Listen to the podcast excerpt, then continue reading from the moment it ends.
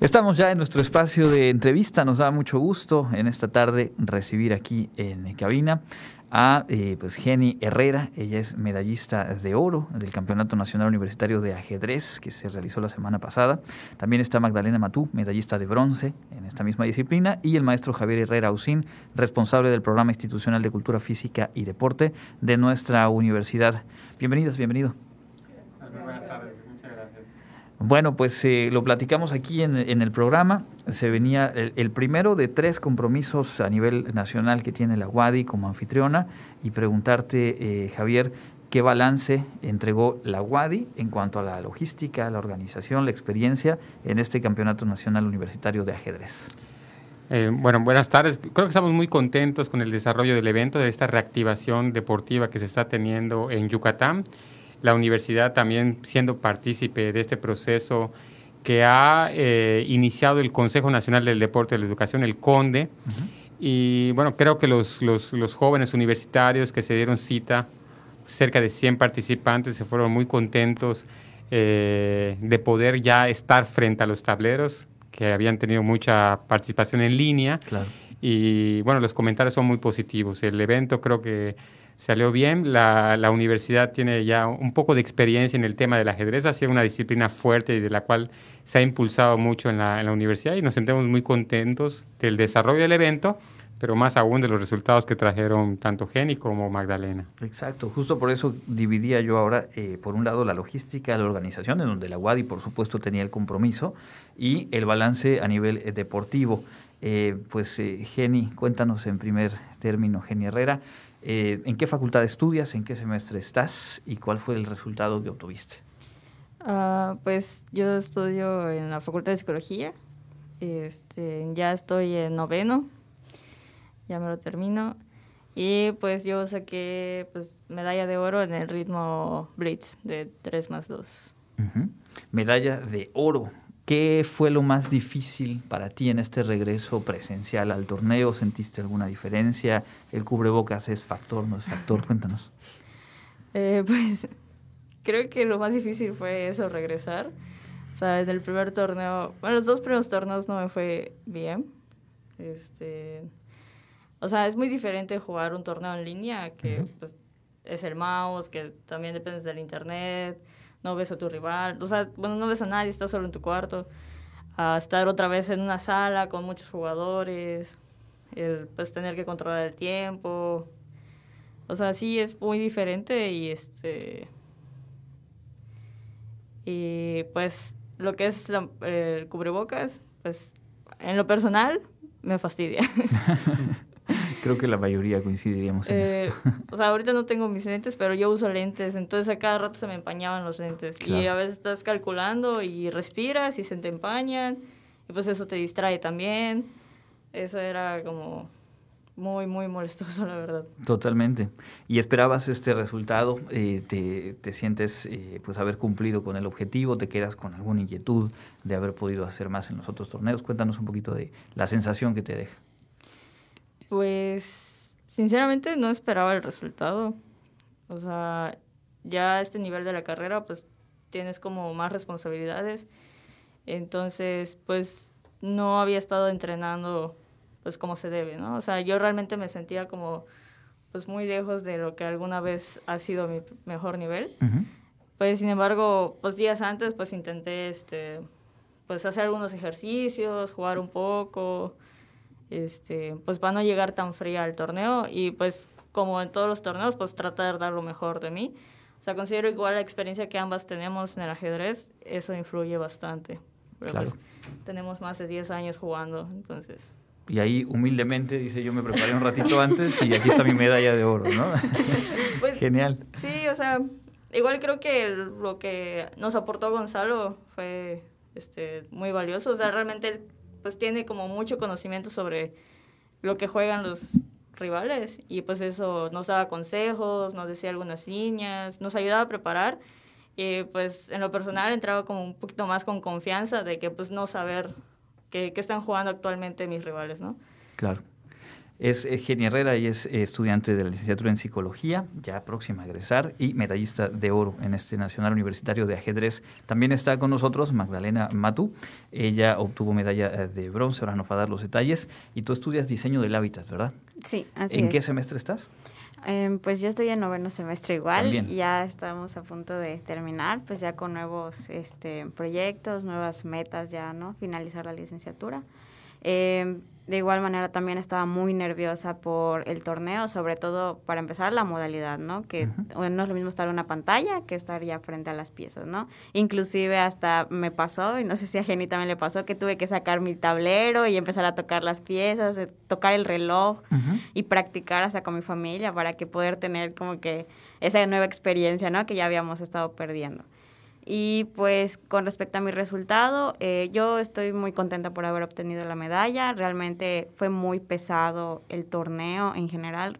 O sea, no es lo mismo estar una hora en la pantalla, repito, que estar casi tres, cuatro horas en el tablero. O sea, era ya otra cosa y con las circunstancias del, del cubrebocas, que el gel, que el aire, o sea, la distancia de tu jugador, todo, ¿no? O sea, tenías que contemplar varias en situaciones que antes pues no presentábamos, ¿no? En las competencias. Entonces, el ritmo clásico que fue en el cual gané la medalla de bronce, eh, lo consideré como que pues muy pesado.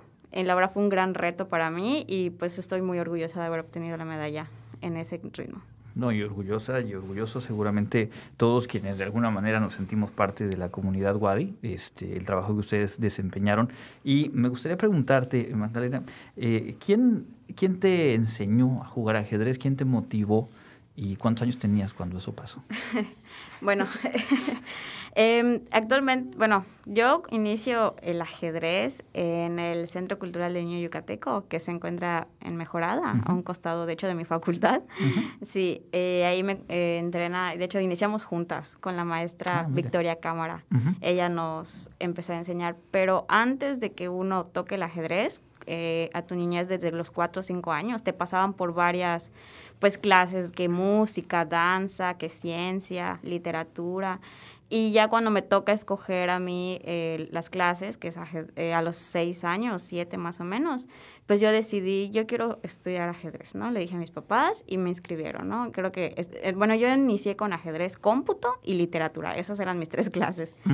Y pues allá, como dicen, por pues ya es el destino y pues el talento se descubre, y la pasión que de la nada, la curiosidad de cualquier niño o niña que se genera, pues empecé a destacar entre los estudiantes. Entonces ya, pues como que los maestros también pues te apoyan, ¿no? O sea, ya lo te descubren y, pues qué mejor que impulsar a la niñez. Y pues es así como iniciamos, de hecho. Y ahí me conocí a Jenny también. Así que desde ahí se conocen, mira nada más. es, sí. Y Jenny, tú sí te moviste de barrio, ¿no? Este Magdalena dijo yo, mejorada es mi barrio y ahí está, hasta que egreses del campus. En tu caso, te, preguntaría algún consejo. Yo, yo tengo un, un, hijo de seis, casi siete años que ahora en pandemia, entre las herramientas, el, ajedrez salió a relucir. Yo recordaba algunas cosas, buscamos algunos tutoriales. ¿Qué, le sugerirías a, papás, mamás, tutores que, a lo mejor tienen niños en casa y tienen un tablero de ajedrez por ahí? Eh, ¿Cómo motivarlos? Cómo, ¿Cómo acercarlos de una manera que también sea accesible para, para ellos, para ellos? Mm, yo creo que, por experiencia, creo que lo más importante es apoyar a sus hijos. O sea, no obligarlos a hacerlo. O sea, si ven que el niño realmente les gusta, que lo apoyen, pero que no le pidan resultados, que no lo comparen con otros jugadores. O sea, lo digo como experiencia porque pues yo he tenido como, bueno, las dos hemos tenido mucho apoyo de parte de nuestra familia.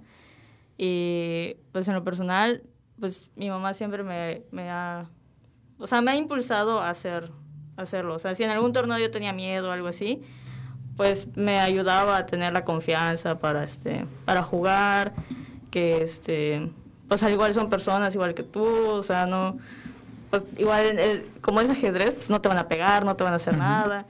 Entonces este pues más que nada es, eso o sea apoyarlos o sea motivarlos a seguir y si pueden ayudarlos pues ya como por ejemplo algo económico de alguna inscripción algún libro algo así este pues, ¿Vale la pena? Sí, sí, vale la pena.